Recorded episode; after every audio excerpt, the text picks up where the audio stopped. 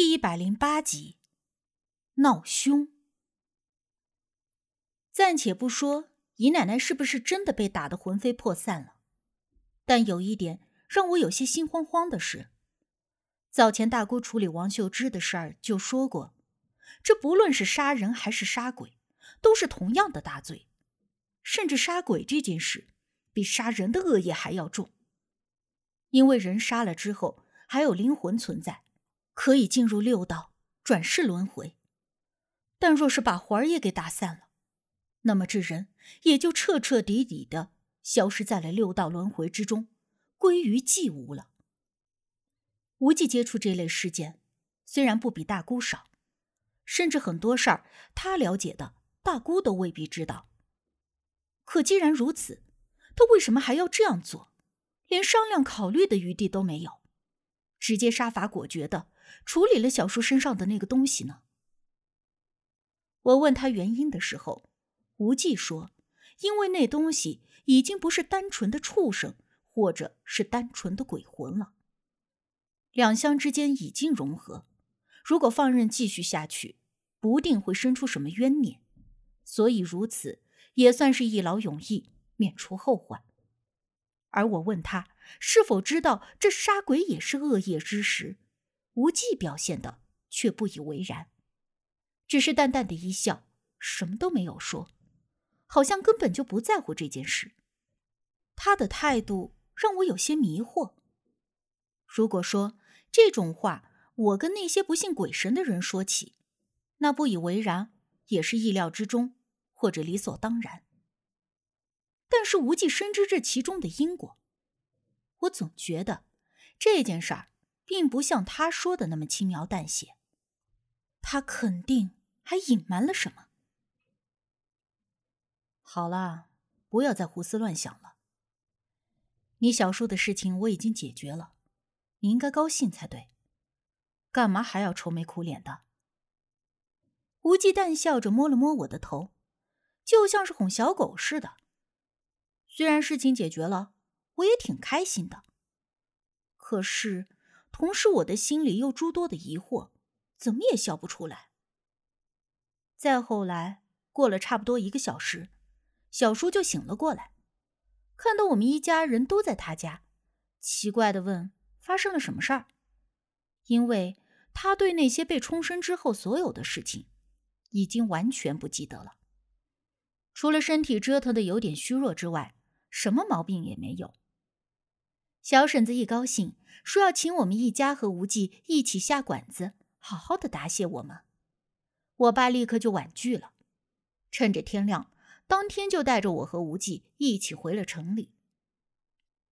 我爸在前头开着车，我妈时不时的跟坐在后排的无忌聊天，一会儿问无忌是哪里人，一会儿又问人家的家庭情况，最后什么年龄、星座、平时的爱好都给问了一遍。开始吧，无忌还会简单的应答着，后来我瞅着他，直接脑袋一歪，靠在我肩膀上睡着了。我不禁失笑，心知他铁定是为了回避我妈的追问而故意装睡的，但是也好心的没有揭穿他。不过托我妈的福，我也在旁边了解到了一些无忌的情况。原来他是个弃儿，后来被他的师傅。智源大师所收养，十八岁之前，几乎一直是生活在庙里。后来，智源大师开始四处的云游，他也就顺势下了山。现如今呢，就以为人看阴阳宅基或者驱邪捉鬼为生，年龄二十五岁。以看阴阳宅基、捉鬼驱邪为生，这话若是旁人听了，想来，即便不起鸡皮疙瘩，也要在心里犯嘀咕、嫌弃一番的。但是我们家吧，因为我比较特殊的情况，所以我妈一听无忌是专门做这一行的，不但没有嫌弃害怕，反而还非常的高兴，说那真是太好了，今后有他在我身边，倒是可以万无一失的。这话说的我尴尬不已。什么叫今后有他在身边？说的好像我这辈子都会和无忌生活在一起似的。可是想到这里，我莫名的觉得双颊有点发热，而无忌这家伙居然也没有辩驳，还顺势的接了一句，说他会好好保护我，让我妈可以放一万个心。回了城里，我没有跟爸妈回家，而是按照无忌说的，在市中心下了车，因为他说有事情要办，而且还要我帮个忙。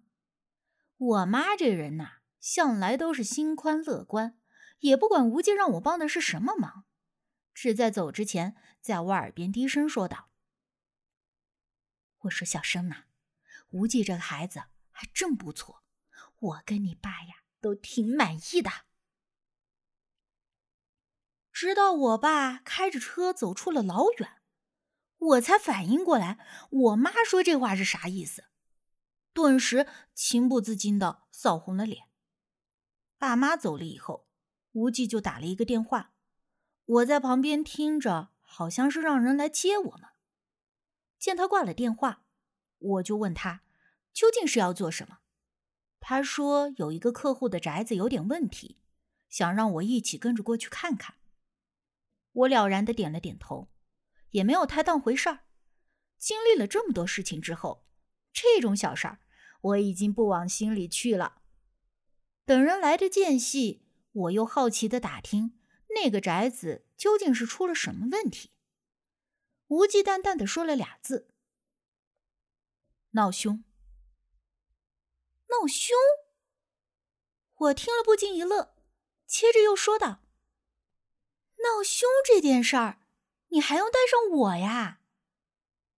闹凶就是家里晚上会有莫名的响动，有时候是盘子碗啊啥的叮当咣啷的，有时候呢是什么东西莫名其妙的摔在地上。总之呢，就是一些不正常的、非人为的莫名响动。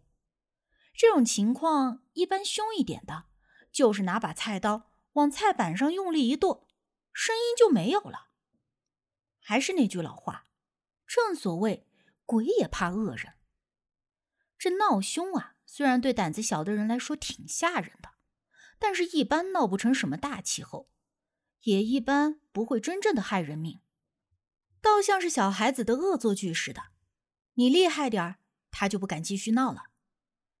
那个呀，都是一些不成气候的冤孽精灵吓唬人的，这并不是什么大毛病。一般风水差一点的，或者是阴气重一点的地方，都容易出现。而凭着无忌的能耐，别说是闹凶了，就是真闹邪祟，他也不在话下。这区区闹凶，干嘛非得拉上我一起去？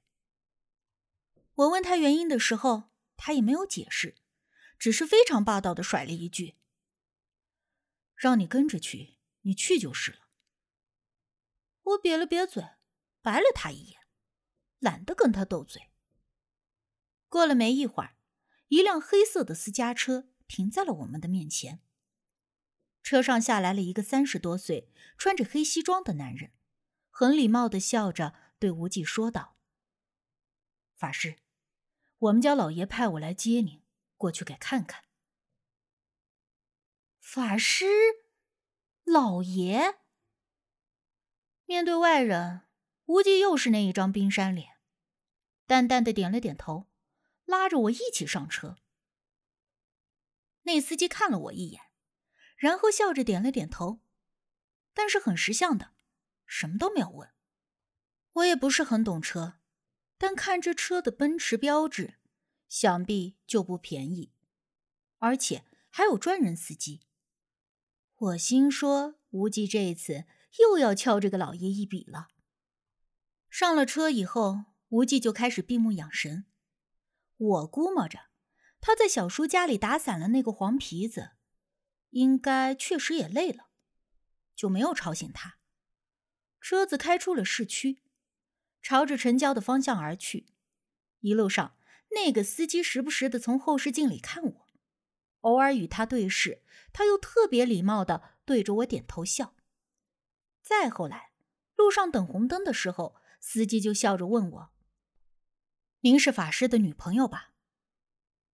我愣了一下，有点哭笑不得，连忙解释了一下：“ 不是的，我是法师的助手。”哦，是这样啊，失敬失敬。司机笑着点了点头，又启动了车子。我心知他是故意用话来试探我，估摸着担心无忌带着个小姑娘不务正业，所以呢刻意试探。但是我也没有戳穿。过了半个多小时以后，车子终于停了下来，而车子刚一停，无忌就缓缓的睁开了眼睛，好像即便他不用眼睛看，也清楚我们到了目的地。我下车一看。这里已经是远郊了，周围放眼一看，两面都是连绵的山，两侧的凹地坐落着一些房屋，有普通的大瓦房，也有欧式的三四层的小别墅。